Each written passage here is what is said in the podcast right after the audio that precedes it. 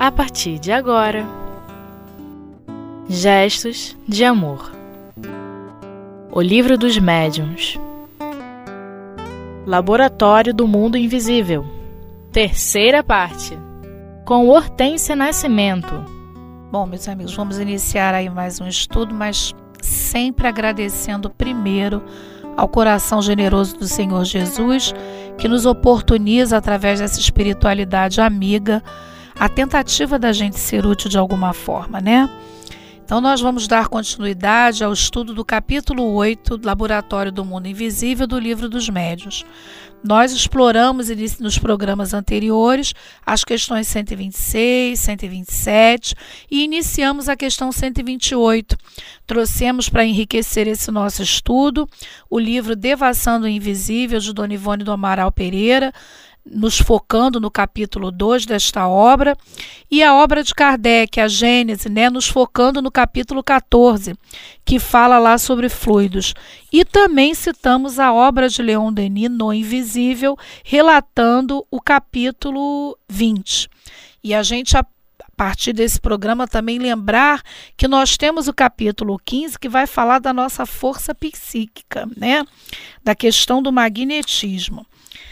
No programa anterior, nós fomos encerrando o nosso estudo citando né, uma, uma ênfase que Dona Ivone dá ao capítulo 14 da Gênesis, quando ela vem falando né, no item do, do item 14 da questão de, de em relação a essa transformação da matéria no plano espiritual, quando o espírito tem a intenção e quando ele faz de uma forma inconsciente.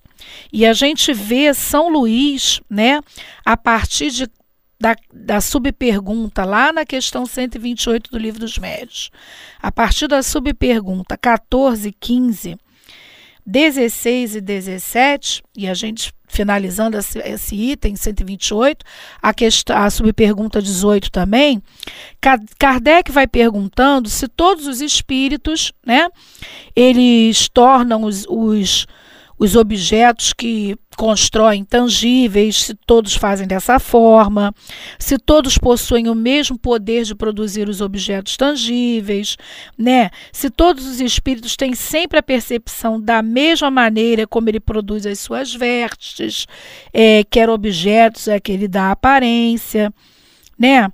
Se tudo quanto é espírito sabe a origem do elemento universal os materiais e dar a realidade aquilo, né, como a gente deu lá e dá uma realidade temporária ou não, né? E se a matéria de que se serve o espírito não não possuir persistência, como é que os traços escritas direto não vão desaparecer? Porque aí na questão 117 ele fala daqueles que sabem fazer isso.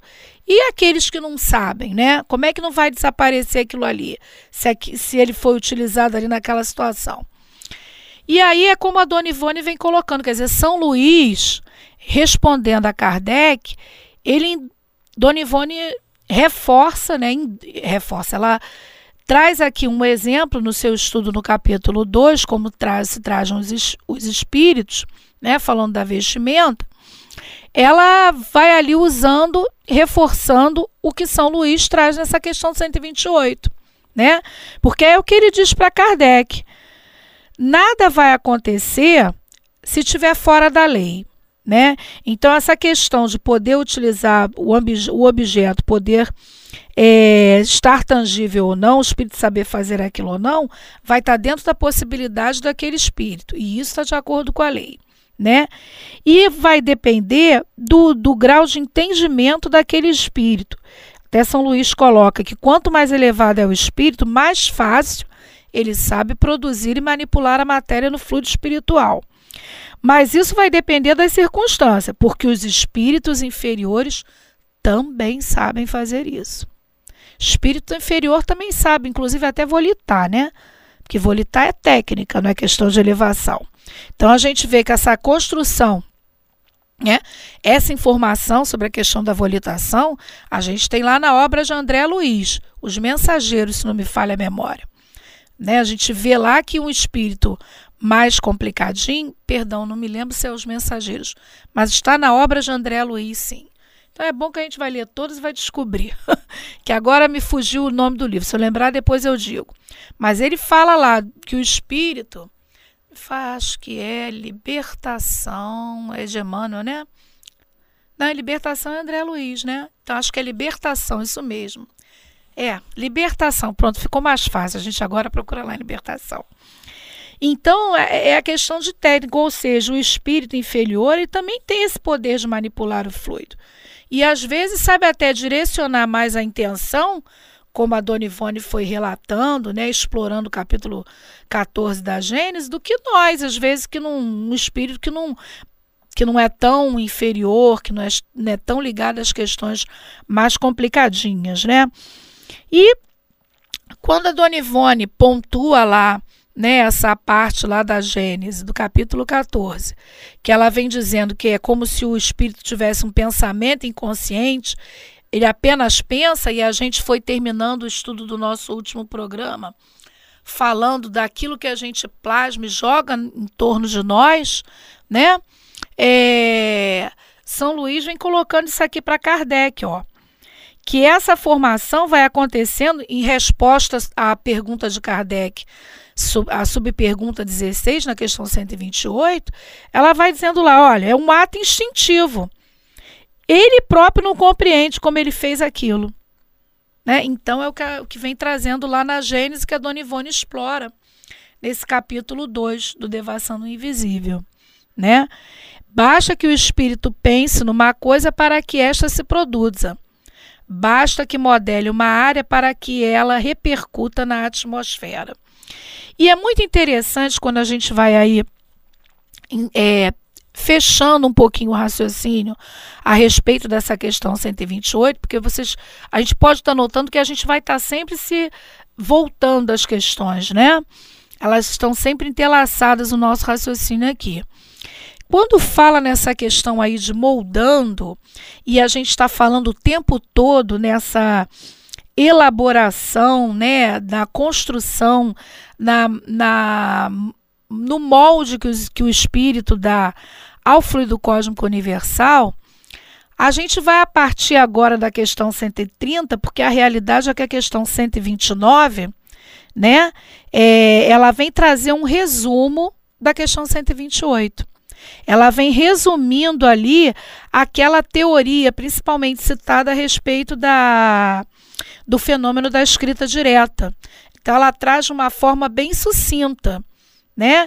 Ele vem falando aqui, a gente pode assumir o espírito age sobre a matéria, ele aure na matéria cósmica universal os elementos necessários para formar livremente objetos que têm a aparência dos diversos corpos que existem na Terra. E ele pode igualmente operar sobre a matéria elementar, pela sua vontade, uma transformação íntima que lhe dá propriedade determinada. E essa faculdade é inerente à natureza do espírito, quer dizer, tem, como a gente já viu aí anteriormente, né? É, essa faculdade é inerente exerce como um ato instintivo quando é necessário e sem o perceber, como a gente comentou aqui mesmo. Né?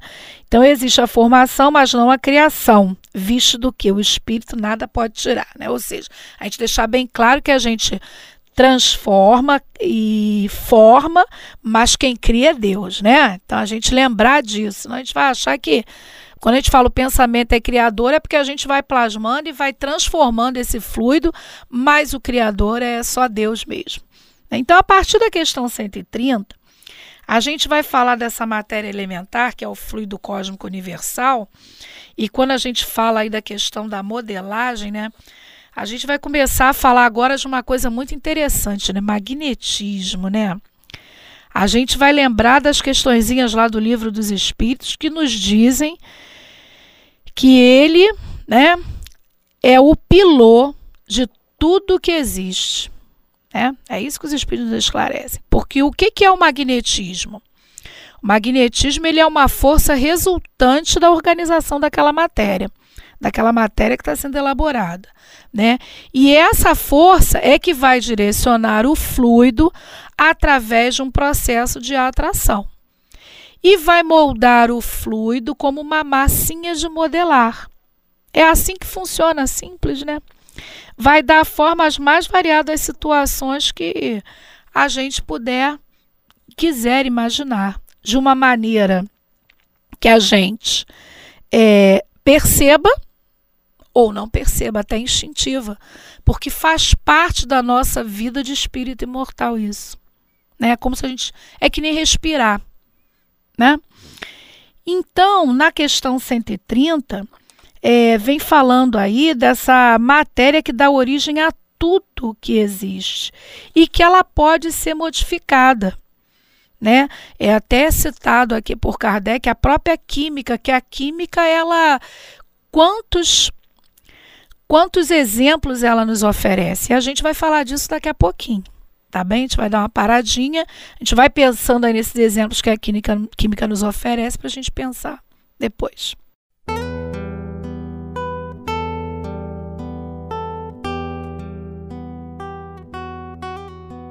Gestos de amor. O livro dos médiuns. Bom, a gente voltando aí, nós estamos falando da do magnetismo, né, que vai nos explicar tudo, até porque ele é que vai direcionar o fluido através do processo de formação e vai, vai, esse fluido vai sendo moldado, né, como uma massinha de modelar. E isso vai nos ajudar a entender muita coisa.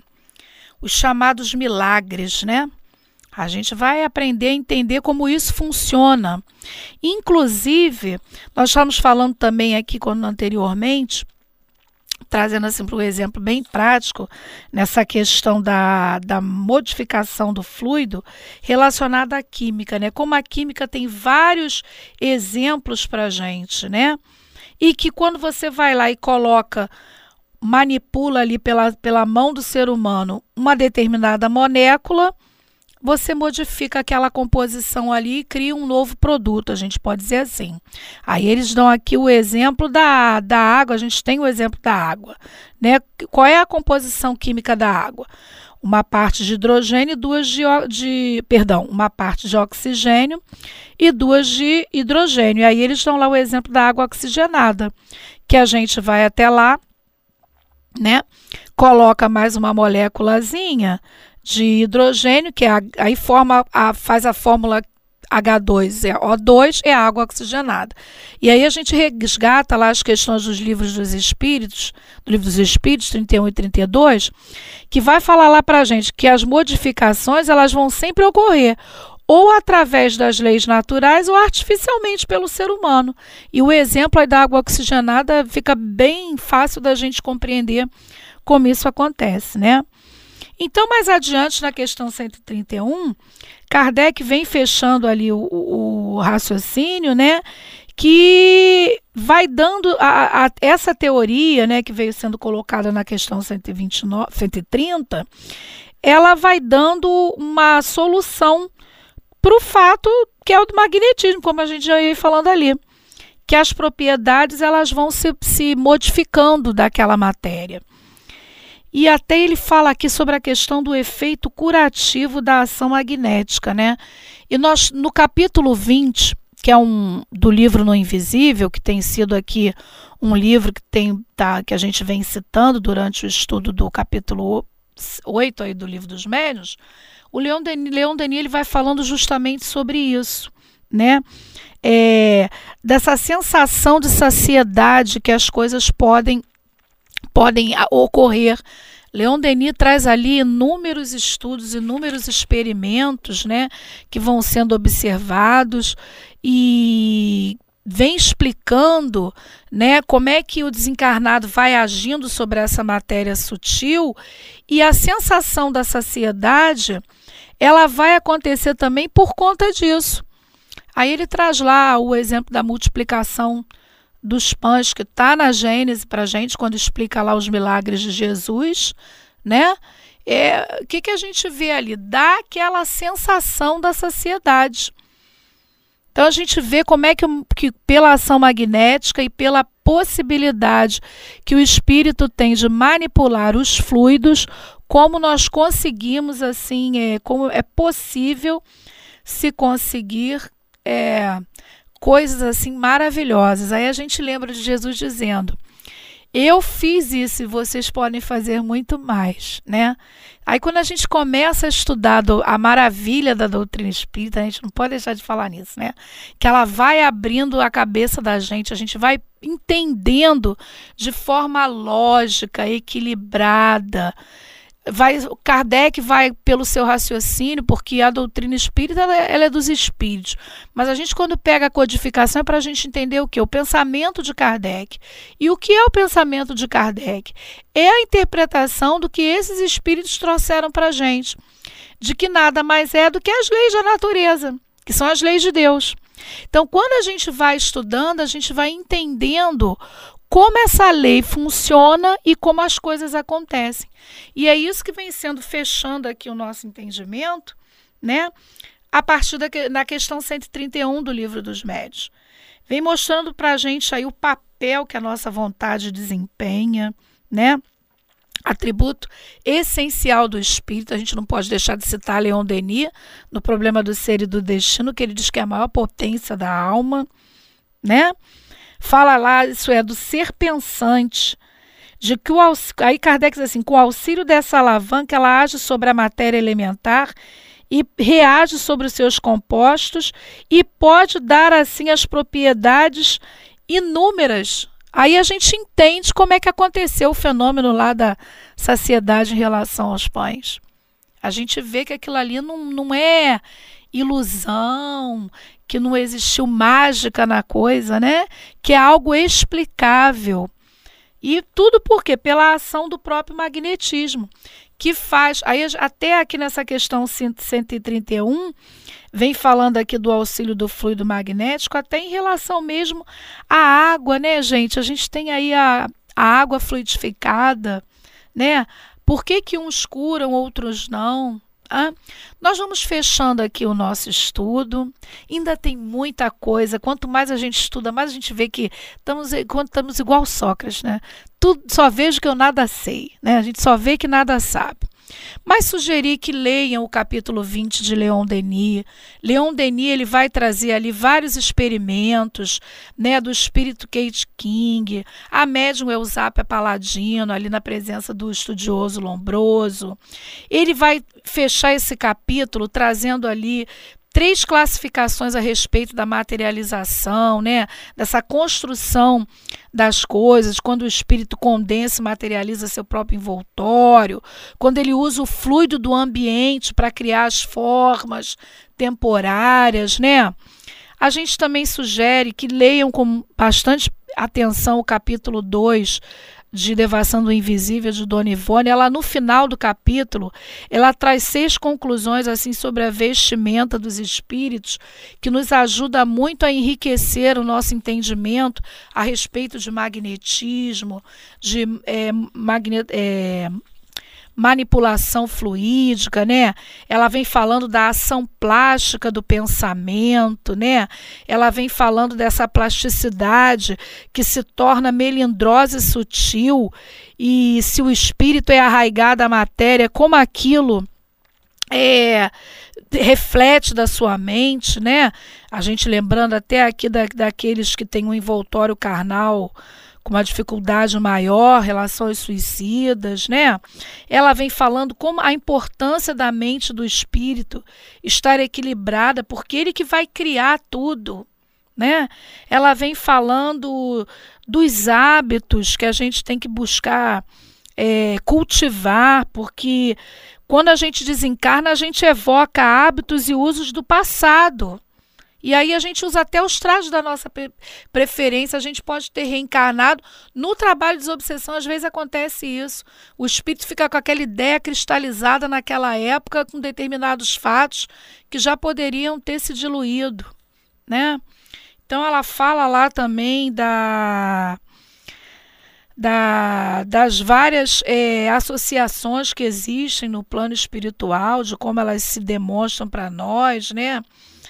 Então ela diz aqui no encerrando o capítulo que a sua mente é a primeira a criar aquilo que ele desejou e que a gente saiba que isso é extremamente possível, que é como ela encerra esse capítulo, que enriquece esse estudo do livro dos médios. Quando a gente vai estruturar alguma coisa, a gente não pensa primeiro para depois criar aquilo ali e botar em prática? Então é assim que funciona também no mundo espiritual. Então que a gente saiba é que essa lógica existe, que nada é sobrenatural, né? Isso é muito bom. Que Jesus nos abençoe. A gente agradece a oportunidade de estar junto com vocês, pensando a respeito disso e que se sintam cada vez mais estimulados a descobrir mais, porque a doutrina espírita é um aprendizado assim inesgotável. Muita paz a todos.